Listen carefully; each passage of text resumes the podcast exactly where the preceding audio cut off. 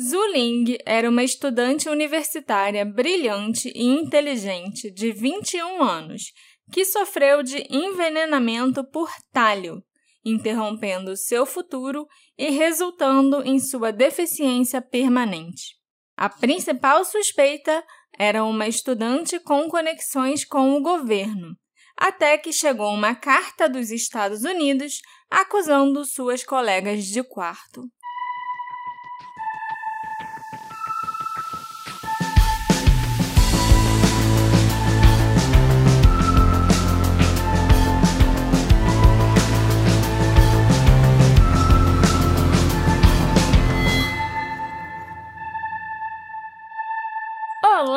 Ouvintes queridos! Sejam bem-vindos a um novo episódio do Detetive do Sofá. Eu sou a Marcela, a host desse podcast, e hoje eu vou levar vocês para viajarem para a China, a terra dos meus antepassados. Olha só. E a gente vai ver o caso de uma estudante universitária que foi envenenada na faculdade. Mas ela tá viva até hoje, eu acho que esse é o lado bom, né? É sim, Marcela. Mas antes, rapidinho, eu quero só avisar que aqui é o Alexandre.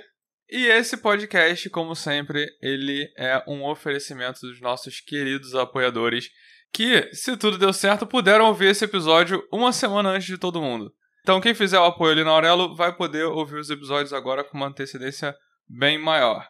Mas então, Marcela, sem mais delongas, me conta o que aconteceu com a Zuling. A Zuling nasceu em 24 de novembro de 73, em Pequim, na China.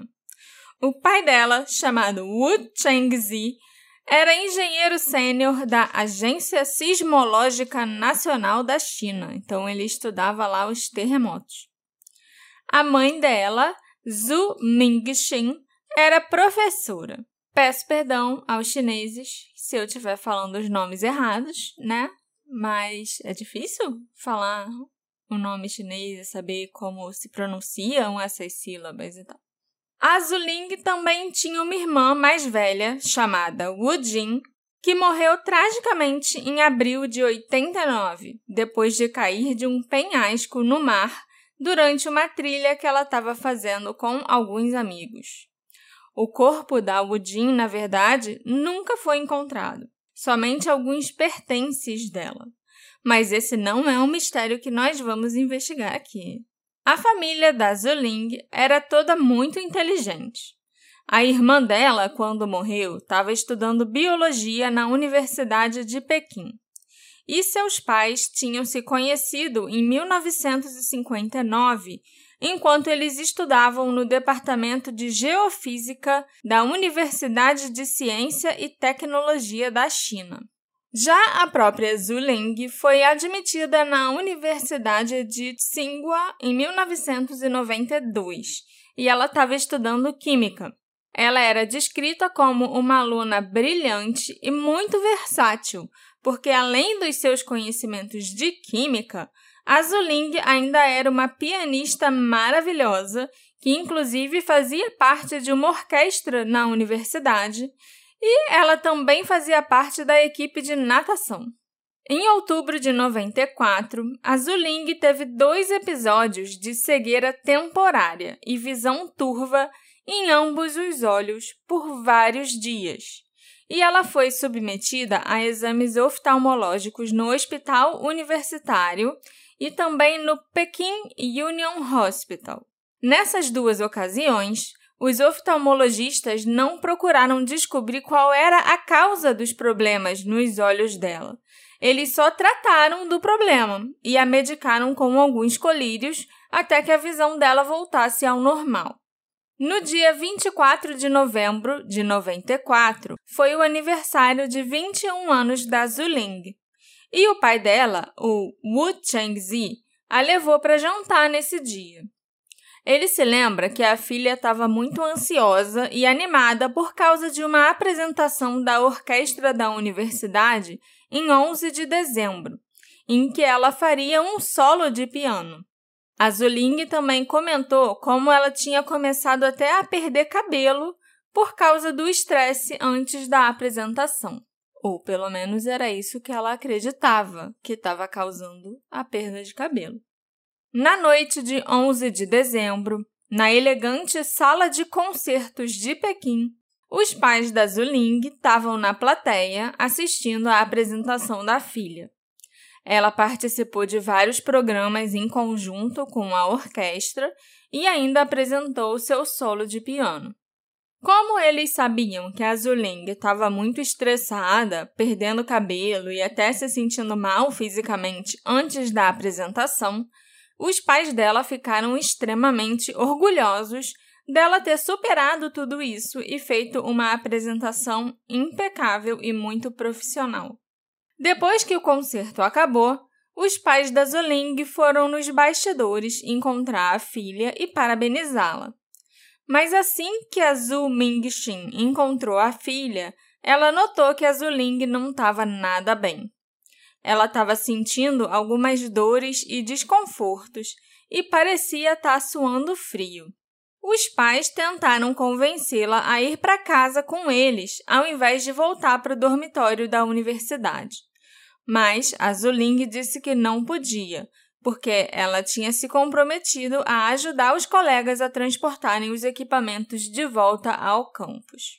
Um colega de universidade da Zuling, que também era membro da orquestra com ela, relembrou que ela não tinha ido com eles comemorar a apresentação num restaurante depois que eles voltaram para o campus. Ela tinha preferido ir direto para o quarto. Mas durante o jantar, esse colega ficou sabendo, através de outras pessoas, que a Zuling estava passando mal e ela não comia há três dias. Todo mundo, inclusive, estava comentando como ela era forte e determinada e admirando como ela tinha conseguido se apresentar. No dia seguinte do concerto, 12 de dezembro de 94, a Zuling não aguentava mais a dor no estômago que ela estava sentindo. Então ela foi para a casa dos pais. Em 23 de dezembro, a Zhu Mingxin levou a filha para o hospital Tom Green de Pequim para procurar um tratamento e um diagnóstico. Alguma coisa não estava normal, já que nesse dia todo o cabelo comprido da Zuling caiu. Caraca. A Zuling passou mais ou menos um mês internada no departamento de gastroenterologia do Hospital Tom Green. A mãe ficou com ela o tempo todo e chegava a dormir no chão todas as noites para acompanhar a filha. A Zuling sentia tanta dor no estômago que ela não conseguia nem dormir. E mesmo nessa situação extrema, a Zuling continuava pensando na universidade, nas aulas e nos compromissos que ela estava perdendo. Após a realização de alguns exames, os médicos do Hospital Tom Green descobriram que os níveis de arsênico e mercúrio da Zuling estavam normais, assim como os seus exames de imagem, a endoscopia digestiva e até os exames de sangue solicitados pelo endocrinologista. A única coisa estranha era que as unhas da Zuling estavam apresentando graves anormalidades microcirculatórias. Elas estavam ficando meio roxas e com aquelas linhas brancas, sabe? Que vão aparecendo na unha de vez em quando. Não. Chamadas linhas de Mi. Se você procurar no Google, você vai ver o que, que eu tô falando. Umas linhas brancas que parece que vão dividindo a unha. Enquanto estava no hospital, a Zuling foi tratada com suporte nutricional e medicina tradicional chinesa. E isso funcionou, porque os seus sintomas foram remitidos e o seu cabelo começou a crescer novamente. Os médicos não conseguiram encontrar uma causa para sua condição e acreditaram que ela podia ter passado por um período de estresse muito elevado e que essa podia ser a causa dos problemas. Em 23 de janeiro de 95, a Zuling recebeu alta do hospital, já apresentando uma grande melhora no seu quadro geral. Depois disso, ela passou quase um mês na casa dos pais, se recuperando. E em 20 de fevereiro de 95, o novo semestre começou e ela insistiu em voltar para a universidade. Depois do Ano Novo Chinês daquele ano, a Zuling assistiu às aulas por alguns dias. Ela estava usando um chapéu o tempo todo para ir para as aulas e para circular pelo campus, porque ela não queria que ninguém visse o que tinha acontecido com o cabelo dela. Nas duas semanas seguintes, a Zuling permaneceu no campus da universidade. Ela só saiu do campus uma vez para passar um fim de semana em casa. Nesse ponto, a Zuling começou a ter dificuldades para andar, porque ela começou a sentir dores muito fortes nas pernas. A mãe dela, Zhu Mingxin, estava extremamente preocupada com o estado de saúde da Zuling e foi à Universidade de Tsinghua várias vezes ao longo das próximas semanas para visitar a filha. Nesse período, a Zuling estava passando a maior parte do tempo no dormitório estudando, fazendo deveres e se preparando para os exames do meio do semestre.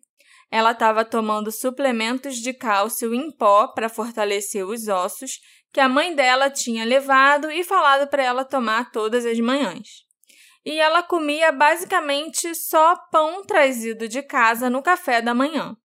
E depois ela sempre ia ensaiar com a orquestra. Após o ensaio, ela voltava para o dormitório e aquecia alguns potes de comida, geralmente sopas ou lamen que a mãe levava para ela, no fogão elétrico que ela tinha no próprio quarto. A Zuling então almoçava e tomava os remédios para o sistema digestivo que tinham sido receitados no hospital. Os amigos dela da orquestra até se ofereceram para fazer comida para ela ou para dividir a comida deles com ela, porque viam que ela não estava bem fisicamente. Mas a Zuling preferia fazer a própria comida ou esquentar a comida que a mãe tinha mandado para ela que era mais pastosa, sabe? Sem muito tempero e tal. Coisas mais fáceis para o estômago digerir. No dia 3 de março de 95, a Zuling voltou para casa dos pais. Alguns centímetros do cabelo dela tinham crescido novamente, o que era uma boa notícia, né? Mas ela passou a sentir dores fortes pelo corpo inteiro e disse para a mãe dela que todo o corpo doía muito mas o pior de tudo eram os pés e as mãos. Em 8 de março, a dor voltou ainda pior do que antes, porque dessa vez a dor atingia as pernas, pés, panturrilhas, as mãos e até a cintura da Zuling. Era tanta dor que ela tentava não se mexer para não piorar. A Zhu Mingxin ficou chocada com o estado da filha.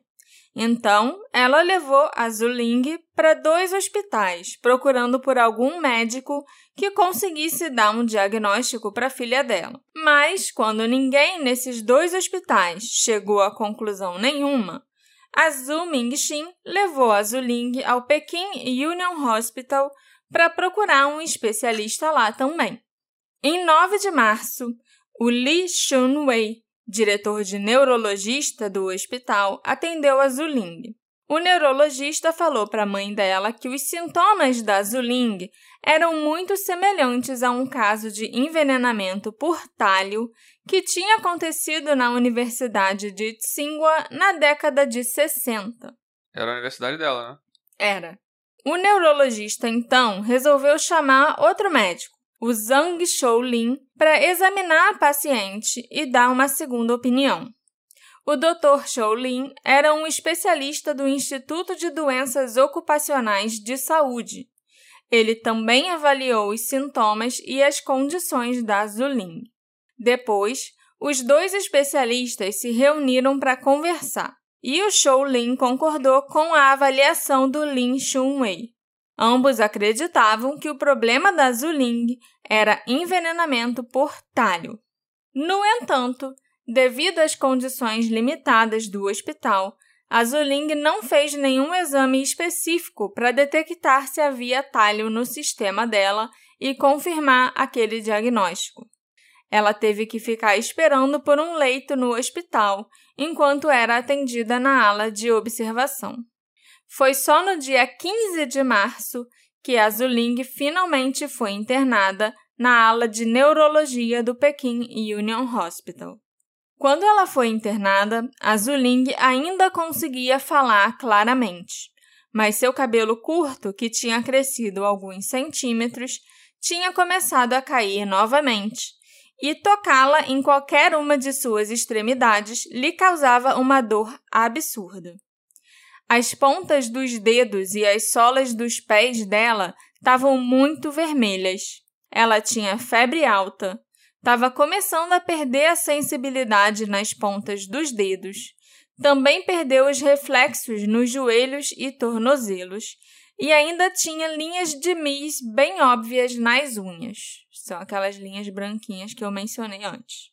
Como a Zuling não tinha nenhuma experiência anterior documentada em relação a envenenamento por talho ou mesmo envenenamento em geral, e o hospital não pôde realizar nenhum teste para confirmar o diagnóstico dos neurologistas, o tratamento da Zuling foi concentrado em cuidar dos sintomas que ela estava apresentando. Tratar né, o que ela estava sofrendo, ao invés de procurar a origem do problema. A condição da Zuling foi piorando de forma avassaladora no dia seguinte que ela foi internada. Ela começou a sofrer de alopécia, dor abdominal, dor nas articulações e músculos, dor distal bilateral nos membros inferiores e vertigem. E antes mesmo que os médicos pudessem tentar diagnosticar a origem desses novos sintomas, eles pioraram ainda mais, além de aparecerem problemas novos. A Zuling começou a sentir muita dor no peito, dificuldade para respirar e para engolir, chegando ao ponto dela engasgar bebendo água. A fala dela também estava ficando mais arrastada, como se ela estivesse perdendo a capacidade de falar. E os músculos do rosto dela começaram a se distorcer e paralisar.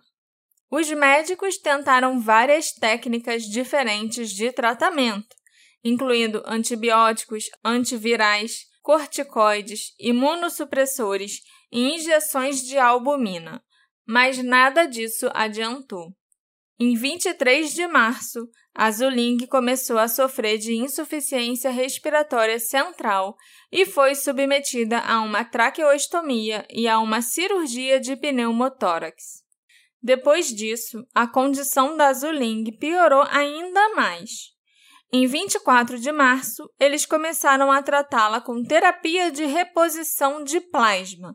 E até 18 de abril, ela já tinha recebido esse tratamento um total de sete vezes e recebeu quase um litro de plasma, que desempenhou um papel importante para manter a Zuling viva embora ela tenha contraído hepatite C durante esse tratamento. Em 28 de março, ela sofreu uma complicação de pneumotórax do lado esquerdo e foi internada numa unidade de UTI e colocada num ventilador. Foi também nesse dia que a Zuling entrou num coma profundo que durou meses.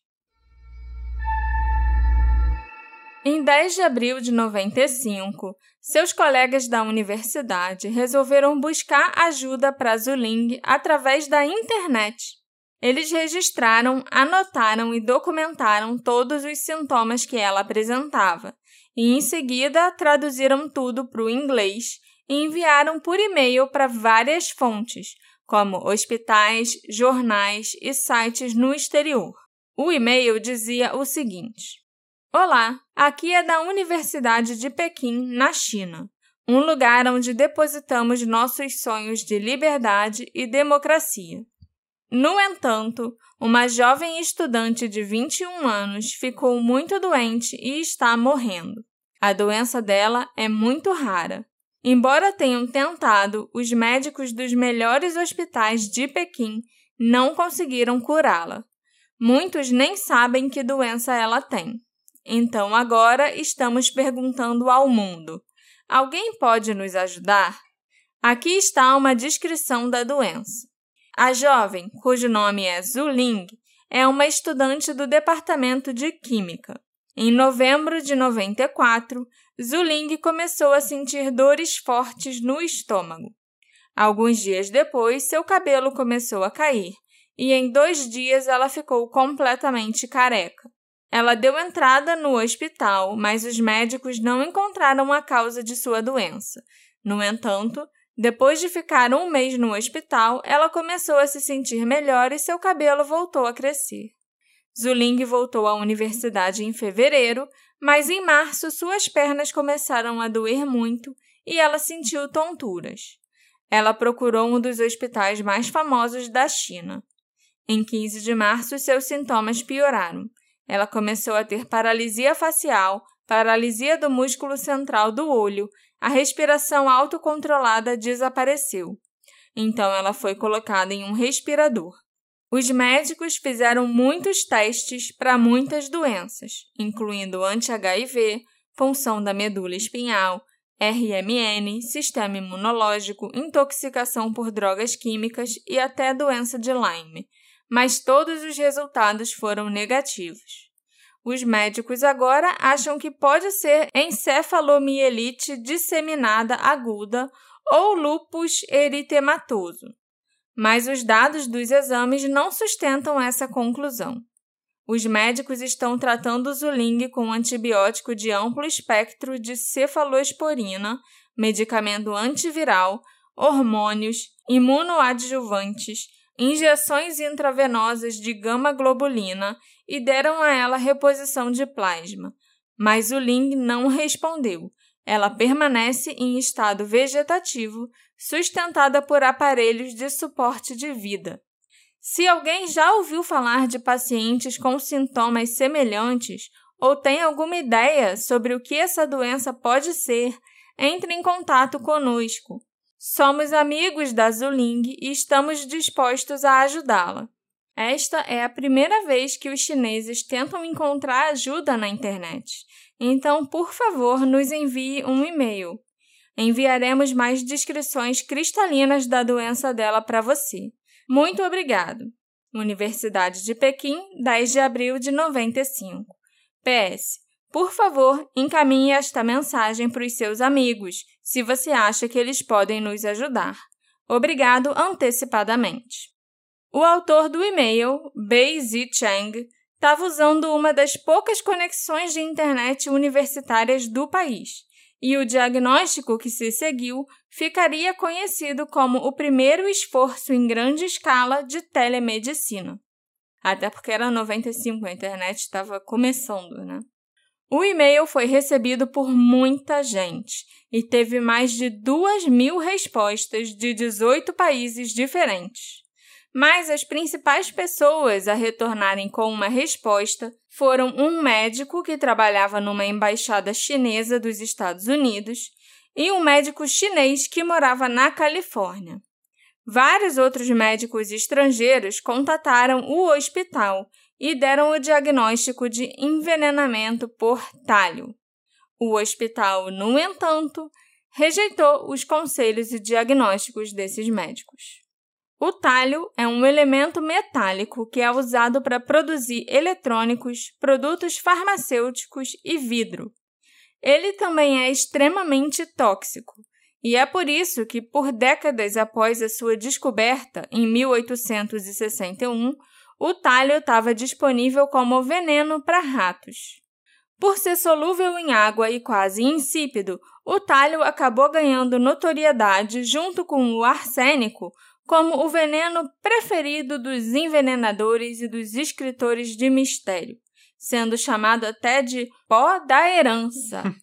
tu dá o pozinho, ganha herança rapidão. Desde pelo menos a década de 50, o talho tem sido culpado de vários incidentes criminais na China e em outros países também. Em 28 de abril de 95, a família da Zuling obteve urina, líquido cefalorraquidiano, sangue, unhas e cabelos dela em segredo, com um médico do hospital solidário com a sua situação. E eles enviaram essas amostras para o Instituto de Saúde do Trabalho e Prevenção e Controle de Doenças Ocupacionais de Pequim para que fossem feitos os devidos testes. Os resultados mostraram que ela havia sofrido envenenamento com uma dose de talho milhares de vezes maior do que o limite normal para pessoas saudáveis. Em resumo, parece que a Zuling sofreu quatro meses de exposição repetida ao talho, com doses e frequência aumentadas no final, bem como duas semanas de ingestões constantes de grandes doses de talho acompanhadas por uma quantidade elevada de chumbo. Caraca. Então, ela já estava sendo envenenada aos poucos, né? Com pouquinha quantidade, algum tempo.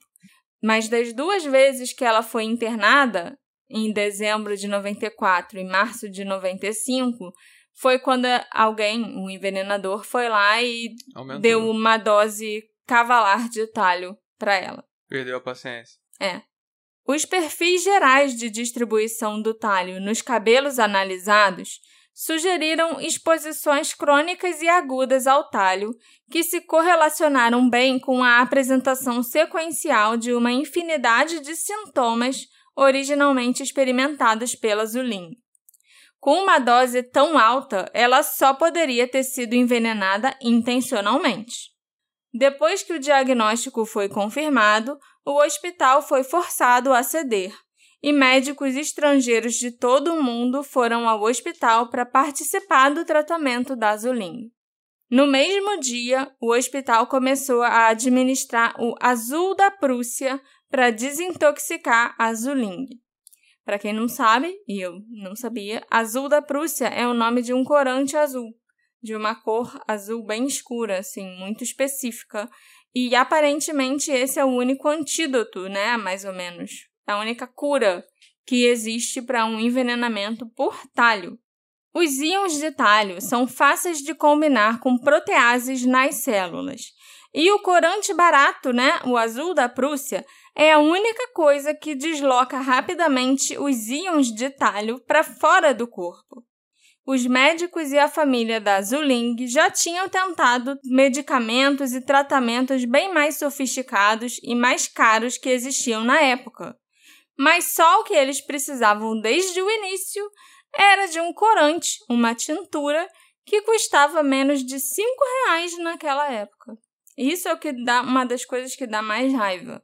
Se o hospital já tivesse feito isso desde o início, a mulher estaria bem hoje em dia. Em 9 de maio, as plaquetas da Zuling caíram e a hemodiálise teve que ser interrompida. Ela também precisou de uma transfusão de sangue. Em 11 de maio, ela começou a sofrer de diarreia e suor azul, efeitos colaterais do azul da Prússia. Em 16 de maio, seu tratamento de hemodiálise foi retomado. E em 23 de maio, suas expressões faciais, apesar do coma, começaram a mudar e a se suavizar, indicando que a paralisia facial devia estar melhorando e que ela podia estar lentamente começando a acordar. A Zuling acordou do coma em 31 de agosto de 95. No entanto, os seus sistemas nervosos central e periférico foram gravemente danificados por causa da duração do coma e do envenenamento.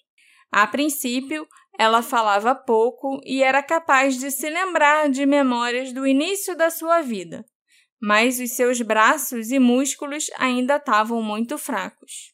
O dano, no entanto, foi muito mais grave, porque mais tarde a Zuling ficou quase cega, ela não consegue mais falar, não pode cuidar de si mesma e tem o QI e o estado mental de uma criança de 7 anos.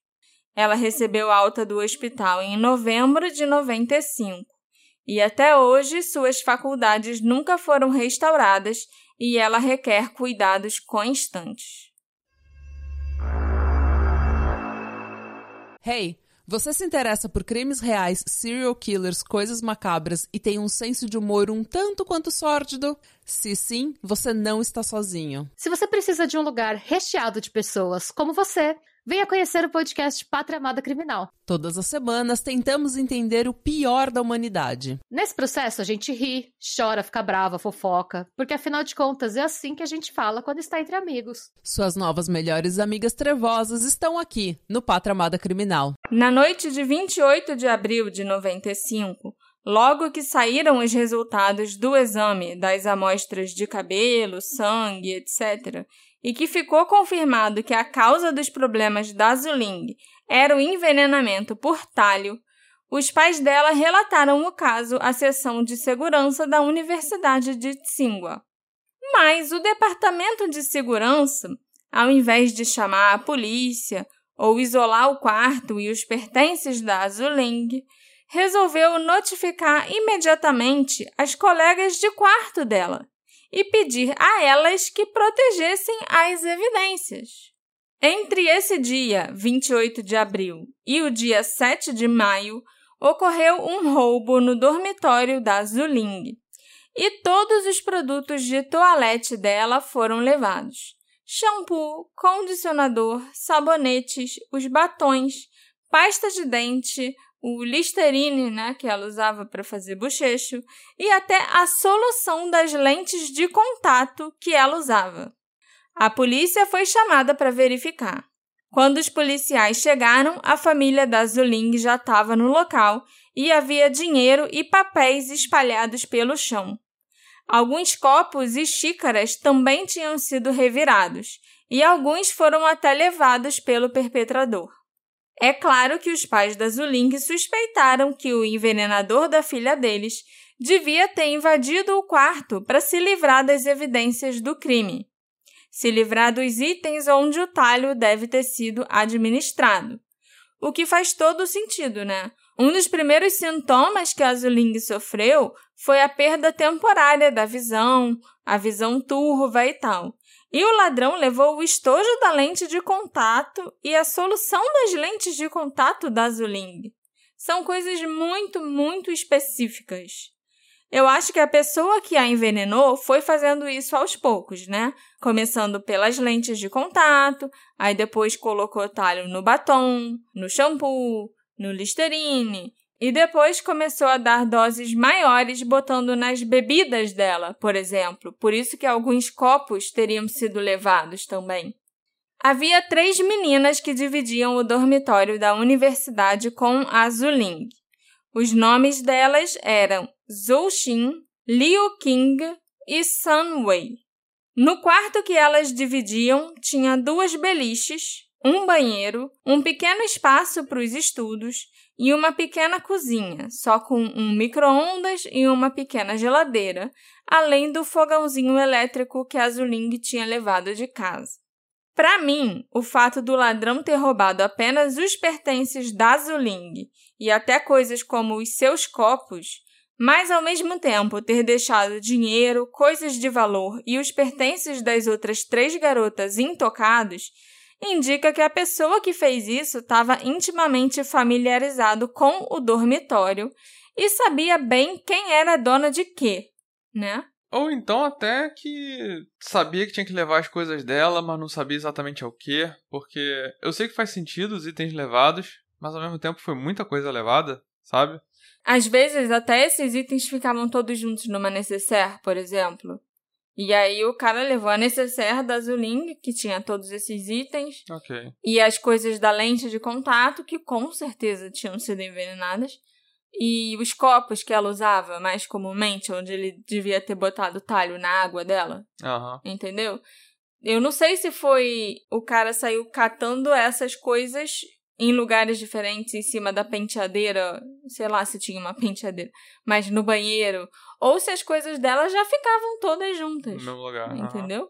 Porque quando você tá num dormitório, você não tende a deixar suas coisas espalhadas por aí. Porque você divide o quarto com outras pessoas, você vai deixar ele as suas coisas guardadas na sua necessaire. No dia seguinte, que a polícia foi até a universidade registrar o furto, os pais da Zuling foram na delegacia prestar queixa de tentativa de homicídio contra a filha deles. O hospital é quem deveria ter feito isso assim que o resultado do exame chegou, mostrando o envenenamento por talho em altíssimas doses. Ainda mais que eles concluíram pela quantidade de veneno administrada que o envenenamento foi intencional. Mas não, o hospital em momento algum chamou a polícia e informou que uma tentativa de homicídio tinha acontecido com aquela menina. A polícia começou a investigação pesquisando para que o talho era usado e quem na cidade de Pequim teria acesso àquela substância. Os investigadores descobriram que em Pequim apenas 20 locais precisavam de talho para trabalhar e cerca de 200 pessoas tinham acesso ao talho em geral.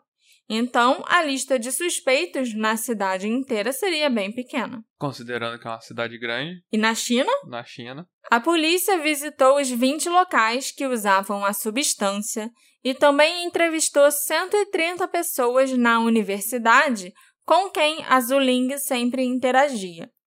Eles estavam procurando por alguém que tivesse conexão com a Zuling e com o talho, ambas as coisas. E eles conseguiram encontrar uma pessoa que tinha relação com esses dois fatores. Uma colega de quarto da Zuling, a Sun Wei. A Sun nasceu em 20 de agosto de 73 e desde que ela entrou na universidade, ela e a Zuling moraram no mesmo dormitório. Apesar das duas parecerem se dar muito bem, a Sunway era a única suspeita da polícia, com base apenas no fato de que ela tinha acesso e permissão para lidar com o talho, quando quase nenhum outro aluno tinha. E os funcionários da universidade falavam muito sobre a segurança local e como ninguém sem permissão poderia roubar talho ou alguma outra substância que ficava guardada nos depósitos. Mas a polícia não tomou nenhuma providência contra a Sun em 1995 devido à falta de provas substanciais. Mas em janeiro de 97, a lei chinesa foi alterada e deu à polícia o poder de convocar suspeitos para interrogatório sem realmente prendê-los ou detê-los, e ainda permitiu que esses suspeitos fossem interrogados por até 12 horas seguidas, antes deles terem que ser liberados. E em março de 97, a família da Zuling enviou uma carta ao Departamento Municipal de Segurança Pública de Pequim, apontando que os outros alunos que eram colegas de classe da Zuling estavam prestes a se formar e a deixar a universidade. Muitos desses colegas iam estudar no exterior ou iam voltar para as suas cidades natais. E o caso precisava ser resolvido com urgência, senão o assassino ia escapar. Então, em 2 de abril de 97, a polícia intimou a Sun Wei para um interrogatório. Ela passou oito horas seguidas sendo questionada pela polícia e ainda a fizeram assinar um documento onde ela reconhecia que era uma suspeita. Após essas oito horas, a Sunway foi liberada e ela nunca mais foi interrogada novamente. A família da Zuling acredita que a Sun não foi investigada da forma que deveria, porque a família dela tinha pessoas muito importantes e influentes. O pai dela, o Sun Yueki, era um membro importante da Conferência Consultiva Política do Povo Chinês e ainda era líder sênior do Comitê Revolucionário de Kuomintang. Além disso, um primo da Sun Wei já tinha sido vice-prefeito de Pequim. Muita gente suspeita que essas conexões foram usadas para tirar a Sun Wei da mira da polícia. Mas é claro que a polícia nega e continua afirmando que a Sun é a principal suspeita no caso, principalmente porque a família dela só apareceu depois que a polícia a confrontou com o fato dela ter consultado livros sobre talho antes do envenenamento. Ela, inclusive, ficou oito horas sendo interrogada sem a presença de nenhum familiar ou de advogados. Era só ela e os policiais.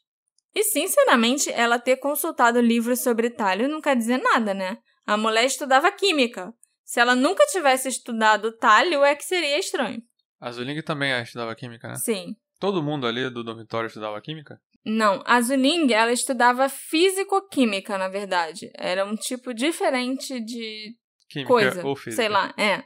Já a Sunway, ela estudava química e, Química. tipo, tinha acesso ao laboratório, fazia experiência, criava medicamentos, essas coisas assim, entendeu?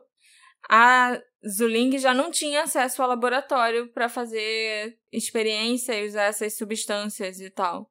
As outras colegas de quarto dela não estudavam química, estudavam alguma outra coisa.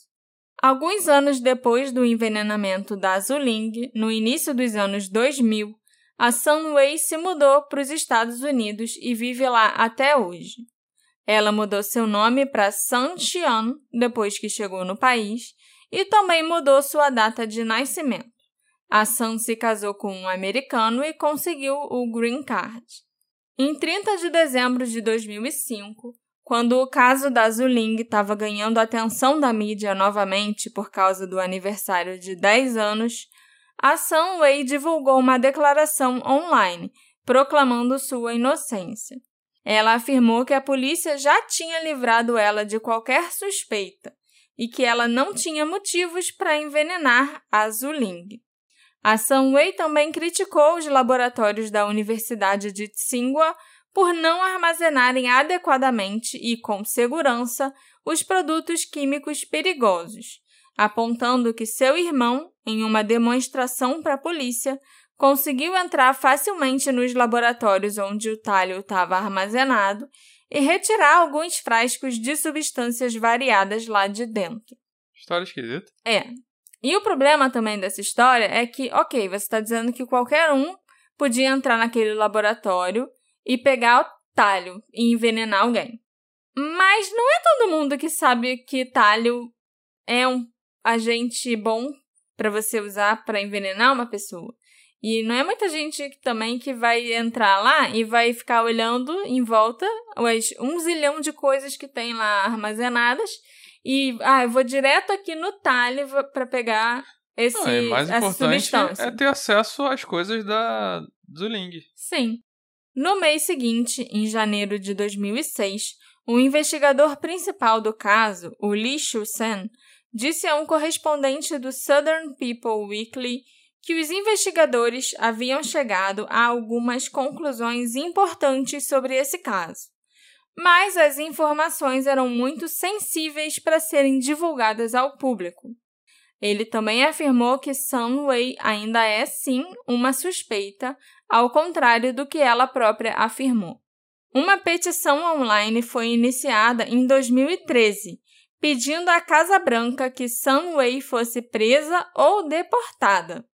Essa petição ganhou mais de 150 mil assinaturas em poucos dias, mas ela não deu em nada, né? Como toda petição. É.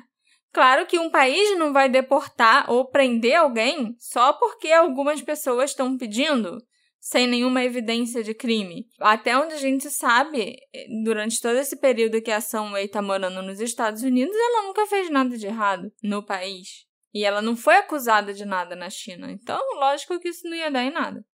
Alguns ex-colegas da universidade da Sunway deram entrevistas nessa época afirmando que ela tinha um motivo para querer se vingar da Zuling e que a Sunway era rude com todo mundo.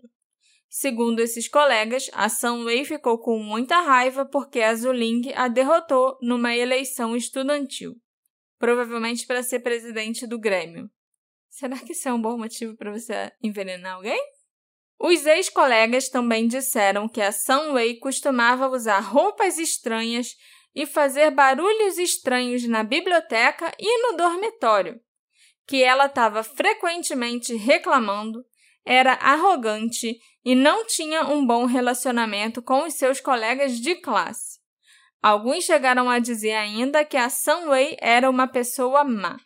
A mãe da Zuling, a senhora Zhu Mingxin, se lembrava que a filha já havia mencionado a colega Sunway algumas vezes em conversas antes do envenenamento. Zuling e Sunway eram ambas de Pequim e isso as aproximou inicialmente. A Zuling também apresentou a Sunway para os outros membros da orquestra e ela se juntou ao grupo. Em certa ocasião, a Zuling perguntou à mãe: Porque sempre há algo de ruim em um bom amigo, mesmo que ele seja muito próximo. Aparentemente, a Sunway tinha feito os colegas de classe pensarem que a Zuling não estava disposta a participar de eventos e atividades da turma, dizendo que ela só queria saber de estudar no quarto e de ensaiar com a orquestra. E a Zuling teria ficado muito triste ao saber disso. A Zhu Mingxin também lembrou que houve uma ocasião em que a orquestra convidou um professor do Conservatório de Música para dar uma aula.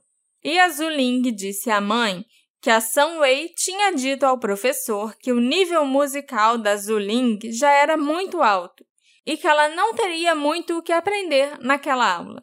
Então o professor botou a Zhu Ling lá na última fila.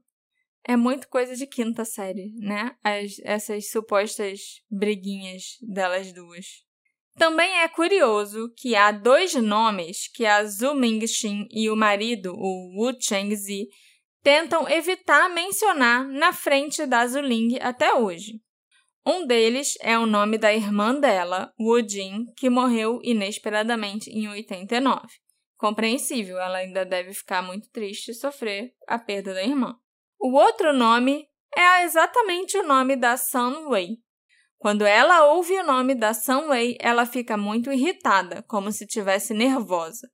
Então, eles tentam nem mencionar esse nome na frente dela.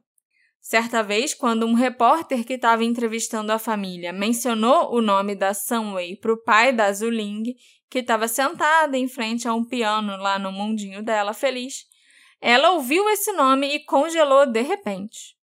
Após um minuto de silêncio, a Zuling começou a expressar alguma coisa com a voz rouca, mas o repórter não conseguiu entender nenhuma palavra.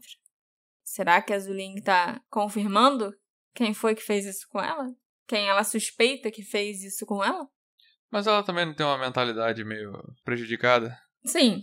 É como se ela fosse uma criança de 7 anos, no geral.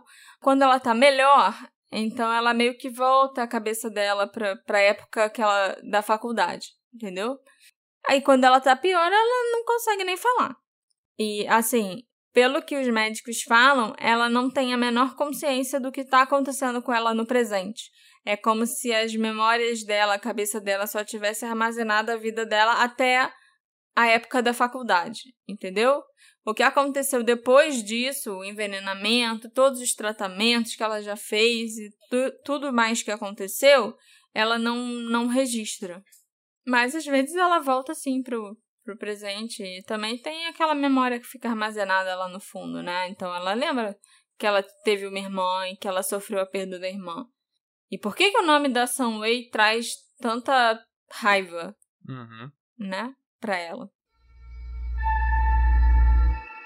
Em 2013, novos suspeitos surgiram quando Wang Yifeng, uma das antigas colegas de classe da Zuling, compartilhou uma evidência bem importante. A Sunway não era a única aluna com acesso ao talho na época do envenenamento. Embora Wang Yifeng ainda aponte para Sunway como a principal e mais provável suspeita, ela revelou que poderia haver outros suspeitos se a investigação tivesse sido propriamente conduzida. A solução de talho usada pelos professores em experimentos no laboratório costumava ser preparada pelos alunos em uma mesa, então, na verdade, sete pessoas tiveram acesso ao talho na época do envenenamento, e não só a Sun-Wei. Dois professores, chamados Li Longji e Tong Ai-jun, três alunas de pós-graduação, chamadas Chen, Zhao e Zhu, e dois alunos de graduação, um homem chamado Wu e a própria Sun-Wei.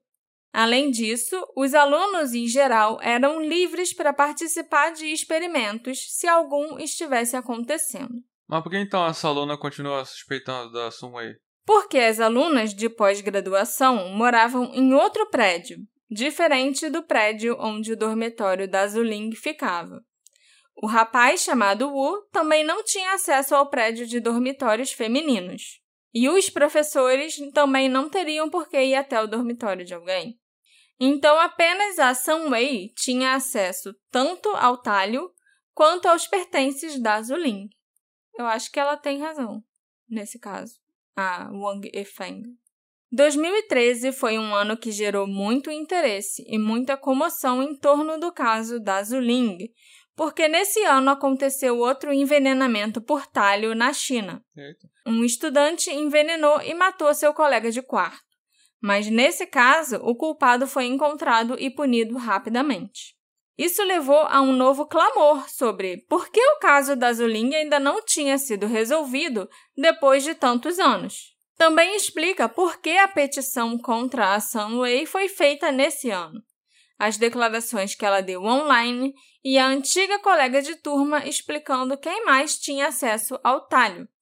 Para piorar a situação, a China ainda bloqueou todas as menções ao caso da Zuling por um longo tempo em diferentes sites e plataformas de mídia social, levando à raiva daqueles que querem justiça e dando mais margem às teorias da conspiração que já existiam, principalmente sobre a família poderosa da Sunway.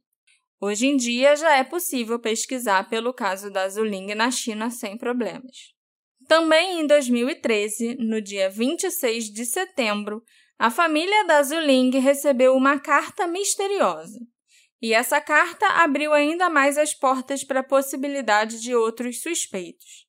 A família da Zuling recebeu uma carta datada de 31 de maio de 2013 e enviada em 4 de junho de 2013, mas a carta mesmo só chegou para eles na China em 26 de setembro. A carta foi escrita em Los Angeles, ou pelo menos a etiqueta com o endereço do remetente era de lá, e foi enviada de um correio em Las Vegas para a família na China. O remetente anônimo da carta alegava que Zuling era uma bully e que todas as suas colegas de quarto e alguns colegas de classe envenenaram a Zuling coletivamente como vingança por dois anos de privação de sono. Nossa. O texto completo da carta eu vou ler agora para vocês. Para os pais de Zuling. Recentemente, a comunidade voltou a especular sobre o caso de sua filha. Como uma pessoa que sabe um pouco do assunto, Sempre sinto que sua filha é a primeira culpada.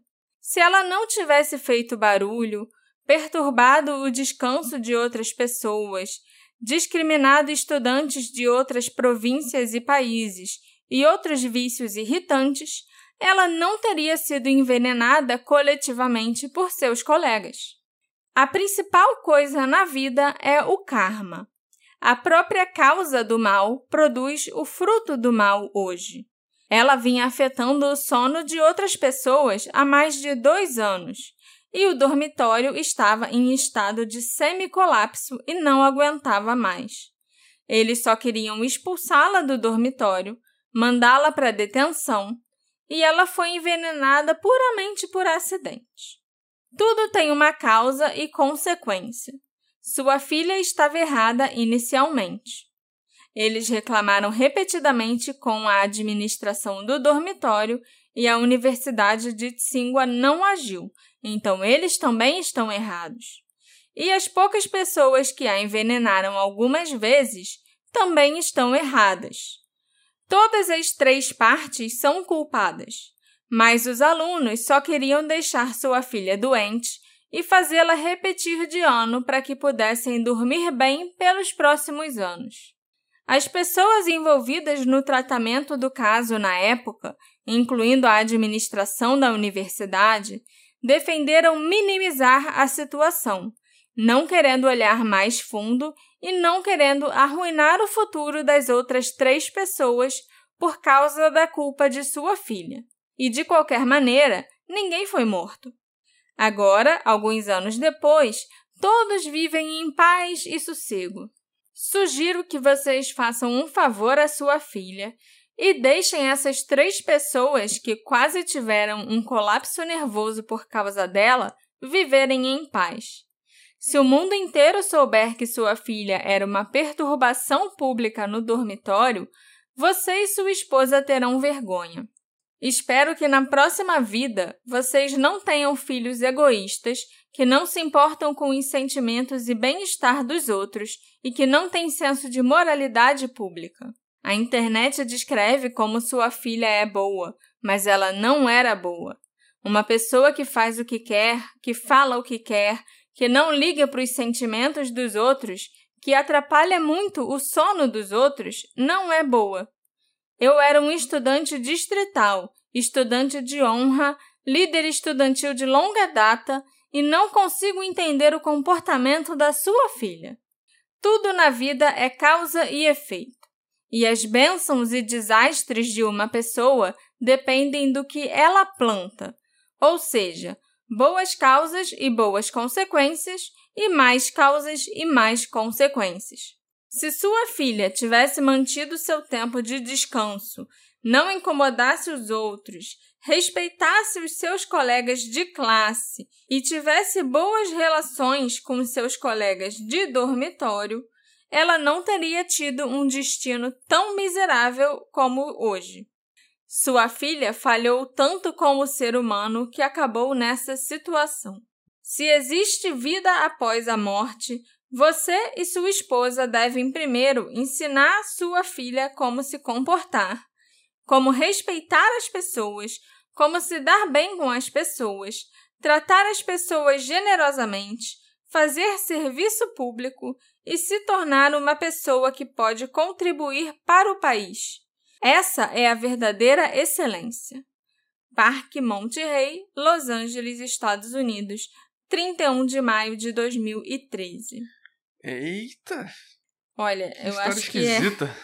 é, é a carta mais horrível que eu já vi, sabe? Não, e, e é Tantos muito anos genérica. depois você manda isso pros pais da menina que tá deficiente até hoje, que depende de outras pessoas pra cuidar dela, sabe? Eu achei muito, muito horrível. É, muito genérica. Fala que ela atrapalhava o sono das pessoas, mas não falava como. Pois é. Tipo, que ela, ela que- tocava instrumento de noite, ela roncava, ela. É, é muito gratuito e, e não é específico sobre o que, que ela fazia pra ser tão ruim assim. Sendo que em outras vezes, lá em 2005, tiveram outras pessoas que vieram a público, né, sem se esconder atrás de uma carta anônima, para dizer que quem fazia essas coisas e quem era arrogante e rude e tudo era a Sunway, não era a Zuling. Uhum. É bem esquisito isso tudo. Essa carta é a coisa mais absurda que eu já li. Pelo visto, a culpa é toda da vítima, né? Ela pediu para ser envenenada. E o autor da carta aponta que não foi só a Sunway que envenenou a Zuling. Me parece, pelo menos, assim, pelo que eu tirei dessa carta, que esse teria sido um plano das três colegas de quarto dela. Então, a Zhou Xin e a Liu King também deviam estar pagando pelo que fizeram com a Zuling. Porque tem horas que ele fala de- de três pessoas, deixa essas três pessoas viverem em paz. Uhum. E ela tinha três colegas de quarto, então, pelo menos foi isso que eu entendi. Nenhuma resposta a essa carta foi dada pela família de Zuling. A carta foi entregue à polícia, que não conseguiu encontrar o autor anônimo. A única coisa que se sabe sobre a carta, além do conteúdo, da data e de onde ela foi supostamente escrita e enviada, é que ela foi escrita em papel A4. E esse não é um tipo de papel tão comum nos Estados Unidos. Eles usam o papel tipo letter format, que ele é um pouco mais, mais fino do que uma folha A4. A4 geralmente quem usa é quem trabalha em escritório, advocacia, advogado, essas coisas assim Não sabia disso. nos Estados Unidos e no Canadá também. Infelizmente, o caso só esfriou a partir desse ponto. Zuling ainda está viva e fará 50 anos esse ano, em 2023. Embora sua condição não tenha melhorado desde a sua alta do hospital lá em 1995. E quanto ao envenenador? Apesar do caso ter sido aberto e investigado por quatro anos antes dele ser arquivado e da revelação de que as outras duas colegas de quarto podem ter feito parte disso, a polícia apenas investigou a Sunway. Embora o envenenador tenha escapado da justiça, a família da Zuling recebeu alguma compensação. Em dezembro de 99, um advogado chamado Yu Hong representou a família da Zuling gratuitamente e entrou com uma ação contra o hospital que tratou a Zuling. Eles argumentaram que o diagnóstico errado, o tratamento para o diagnóstico errado, a recusa em realizar testes para envenenamento por talho, a recusa em fornecer amostras de testes para a família realizar os testes independentes e o fato de ainda terem duvidado dos resultados do teste feito em segredo e a recusa em usar o azul da Prússia por vários dias após os resultados dos testes causaram a sua condição atual após a Zuling acordar do coma. É lógico que os pais dela venceram esse processo contra o hospital e receberam uma compensação financeira mas nenhum dinheiro no mundo vai trazer a saúde da filha deles de volta. Esse episódio foi feito com a colaboração do nosso querido apoiador Rodrigo.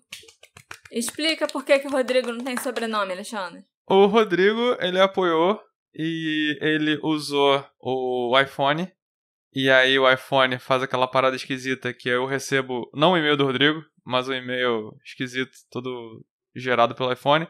E aí o e-mail do Rodrigo não chega do, do convite pro grupo. Mas, Rodrigo, a gente sabe quem você é, Rodrigo. A gente sabe que você existe e a gente aprecia muito o seu apoio. Você é um apoiador muito querido. Sim.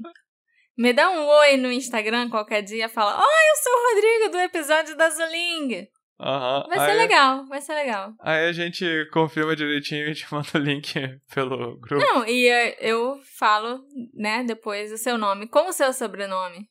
Okay. Pra todo mundo saber que eu falei de você especificamente. Abraço, Entendeu? Rodrigo, misterioso. Será que a Sunway realmente é a culpada? Ou ela foi apenas um bode expiatório? Será que a carta está falando a verdade e a Sunway pode ter sido apenas uma das colegas de quarto que participaram desse envenenamento? A resposta provavelmente nunca será conhecida. Mas me encontra nas nossas redes sociais, arroba detetive do sofá, e me conta o que você achou desse caso e qual a sua teoria preferida. E se você quiser, também me manda uma mensagem falando: Marcelo, eu quero saber como a Zuling está hoje em dia, que a gente faz um mini episódio extra contando sobre a Zuling. Afinal, eu perdi muito tempo pesquisando para descobrir como está a Zuling hoje em 2023 pós-pandemia. O Alexandre não gostou desse recado. Ele não deixou eu incluir essa parte no episódio, que ia ficar muito grande. Mas se vocês quiserem, é só falar que a gente faz um episódiozinho bônus, quem sabe? Né, amor? A gente se encontra na próxima investigação. Tchau, tchau. Tchau, tchau.